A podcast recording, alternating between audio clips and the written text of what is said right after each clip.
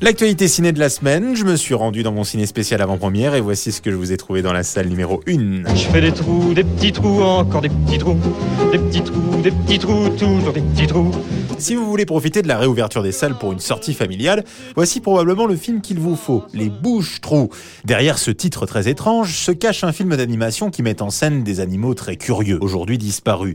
Une sorte de hamster en forme de donut avec un trou dedans. Voilà à quoi ça ressemble. On est les seuls à pouvoir sauver les bouches-trous de l'extinction. Oh, pauvre de nous. L'histoire commence au 19e siècle et on découvre les bouches-trous sur leur île en train de préparer la fête des fleurs. Et parmi cette population, un frère et une sœur qui ont du mal à s'intégrer dans le groupe, on les trouve trop bizarres. Alors du coup, ils se font bannir de la fête et vont finir par se faire avaler par une énorme fleur qui les conduit tout droit dans le Shanghai du 21e siècle, où un chien qui parle va leur expliquer qu'ils ont voyagé dans le temps. Et là, bien sûr, je sais ce que vous vous demandez, mais quel type de stupéfiants ont pris les scénaristes avant d'écrire le film? Croyez-moi, j'en sais rien, mais visiblement c'était de bonne qualité. Hein. Alors certes, je vous cache pas que c'est pas évident de rentrer dans le film tout de suite, hein, on a quand même affaire à un sacré délire, mais passé les 50 premières minutes, on a quand même envie de savoir jusqu'où ça va et comment ça se termine. Et on finit même par se laisser séduire. Ça sera surtout un film pour les enfants, mais pourquoi pas?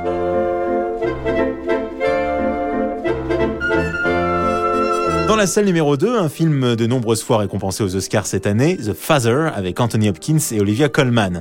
Bien loin des animaux, avec un trou au milieu de l'estomac, The Father raconte l'histoire d'un homme de 81 ans qui perd peu à peu pied dans la réalité, le monde qui l'entoure. Vous voyez, la situation est très simple. Je vis dans cet appartement depuis 30 ans maintenant. C'est moi Et ma fille aimerait beaucoup qu'il soit à elle. Non, de quoi est-ce que tu parles, papa? Alors, elle a emménagé avec cet homme qu'elle a rencontré. Je suis là pour t'aider. Pour m'aider à faire quoi? Tout va très bien, Anne. On suit donc dans ce film le parcours de cet homme et surtout celui de sa fille qui l'accompagne tant bien que mal, en étant hélas parfois totalement désarmé face à la maladie et à la triste déchéance de son père vieillissant.